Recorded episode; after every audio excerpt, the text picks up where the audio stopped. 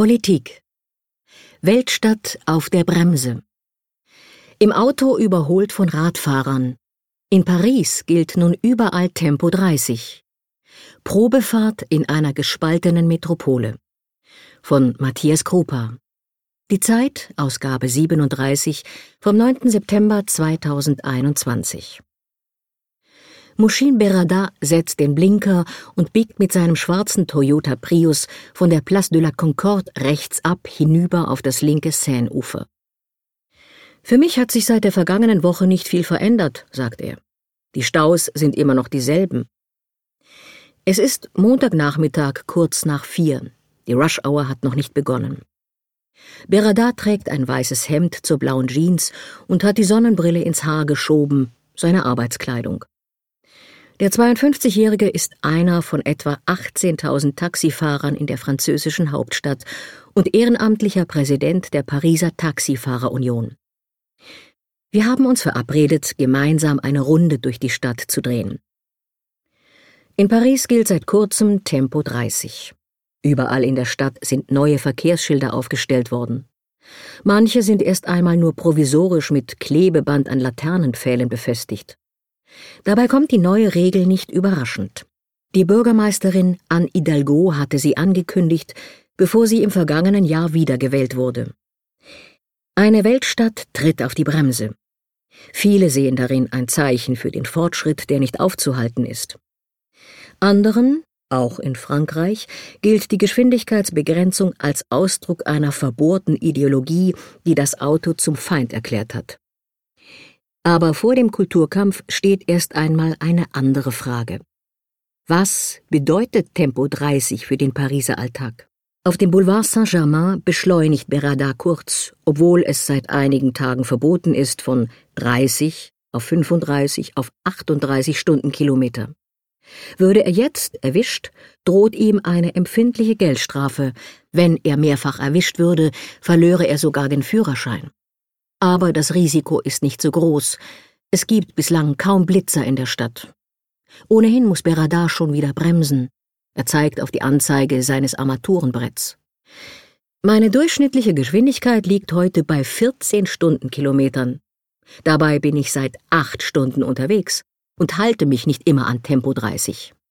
Die Taxifahrer werden in den Pariser Zeitungen gerne als Kronzeugen gegen die Verkehrspolitik der Bürgermeisterin zitiert.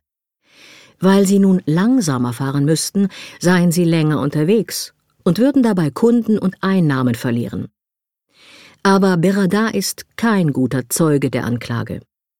Im Grunde genommen steht er sogar auf der Seite der Bürgermeisterin, jedenfalls teilt er ihr Anliegen. Wenn die Entscheidung von Frau Hidalgo dazu führt, dass der Verkehr besser läuft, bravo, das wäre prima. Berada sitzt jeden Tag bis zu zehn Stunden im Auto. Niemand weiß besser als er, dass es mit dem Verkehr so wie bisher nicht weitergehen kann. Es ist schwierig geworden, in Paris Auto zu fahren, sagt er. Vor 20 Jahren, als er mit dem Taxifahren anfing, sei der Verkehr noch besser gelaufen. Die Bürgersteige seien nicht so breit gewesen, es habe kaum Radwege gegeben und keine Busspuren. Besonders schlimm findet Berada die Elektroroller. Trottinettes heißen sie hier. Der entscheidende Unterschied zwischen damals und heute sei dennoch ein anderer. Die Zahl der Autos ist explodiert. Mittlerweile hat der Verkehr zugenommen. Auf der Pont de Sully, die wieder zurück auf die rechte Seite der Seine führt, geht es weder vor noch zurück. Dafür fahren Dutzende Radfahrerinnen an uns vorbei, die linke Spur ist mit Pfeilern abgesperrt und für Fahrräder reserviert. Berada seufzt. Schauen Sie sich diesen Stau an. So ist es hier immer. Egal ob morgens um halb sieben oder nachmittags um halb fünf.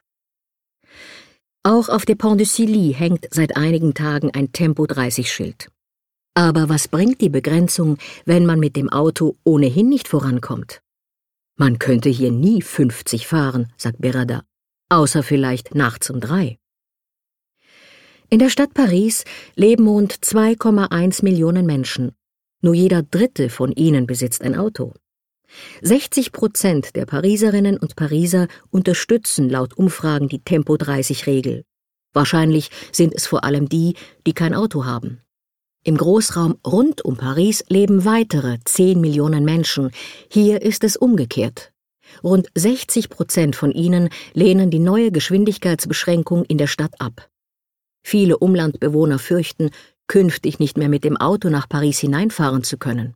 Viele Pariser verweisen darauf, dass sie es sind, die mit dem Verkehr, dem Lärm und den Schadstoffen leben müssen. Als klimapolitische Maßnahme ist die Tempo-30-Regel umstritten. Verschiedene Untersuchungen haben Zweifel geweckt, ob die Maßnahme dazu beiträgt, die Abgase zu reduzieren. Eine will sogar herausgefunden haben, dass bei Tempo 30 mehr Schadstoffe ausgestoßen werden als bei Tempo 50. Die Verantwortlichen der Stadt argumentieren nun verstärkt mit dem Hinweis auf die Verkehrssicherheit und die Befriedung des öffentlichen Raums. In einem programmatischen Text hatte Hidalgo schon vor zwei Jahren geschrieben, die Stadt vom Auto zu befreien dient zunächst dazu, neue Räume zu erobern. Die Straße müsse neu erfunden werden. Die Sozialistin ist seit 2014 Bürgermeisterin. Seitdem hat sie die Verkehrswege konsequent umgestaltet.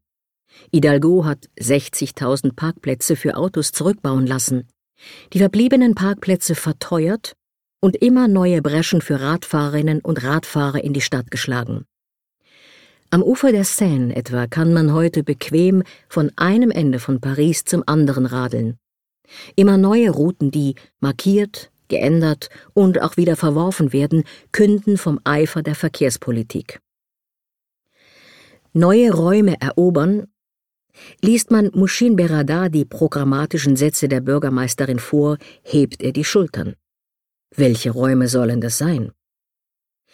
Wir stehen schon wieder seit ein paar Minuten auf der Stelle, in einer kleinen Seitenstraße, eingeklemmt zwischen einem Linienbus und einem Renault Clio. Der Verkehr führt nur in eine Richtung. Es gibt keine Radspur, dafür haben einige Restaurants ihre Tische bis auf die Straße vorgerückt. Vielleicht ist es eine alberne Frage an einen Taxifahrer, aber macht es eigentlich Spaß, in Paris Auto zu fahren? Berada antwortet mit einem Gleichnis.